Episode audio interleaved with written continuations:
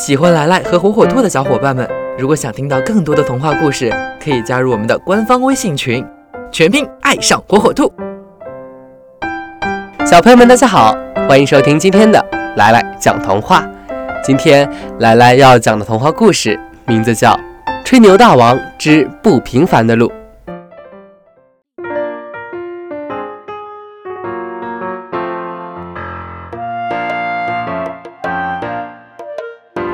我遇到过很多奇妙的奇迹。有一次，我在树林里一边走，一边吃着在半路上买的又甜又多汁的樱桃。突然，我面前出现了一只鹿，一只体态匀称、美丽的、有两只分叉的大犄角的鹿。我呢，真倒霉，一粒子弹也没有。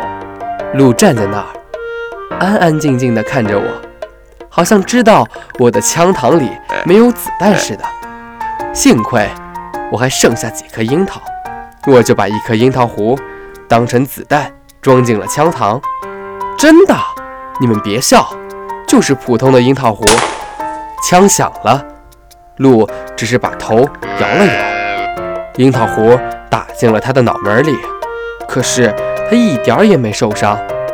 一转眼的功夫，他就逃进树林深处去了。我觉得非常可惜，放走了这样一只好的野兽。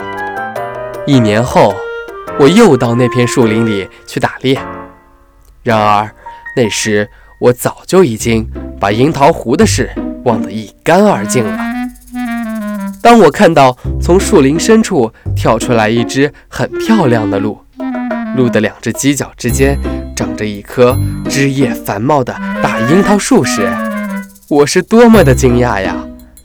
哎，相信我，这可实在是好看。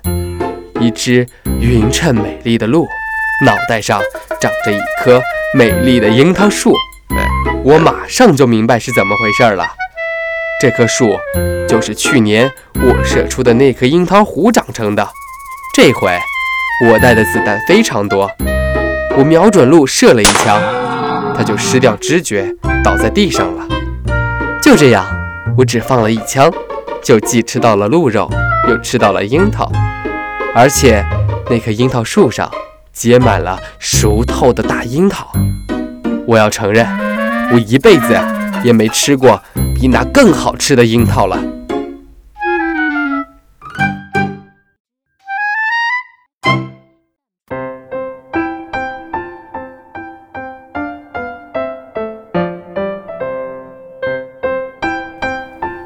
好了，今天的故事就讲到这儿。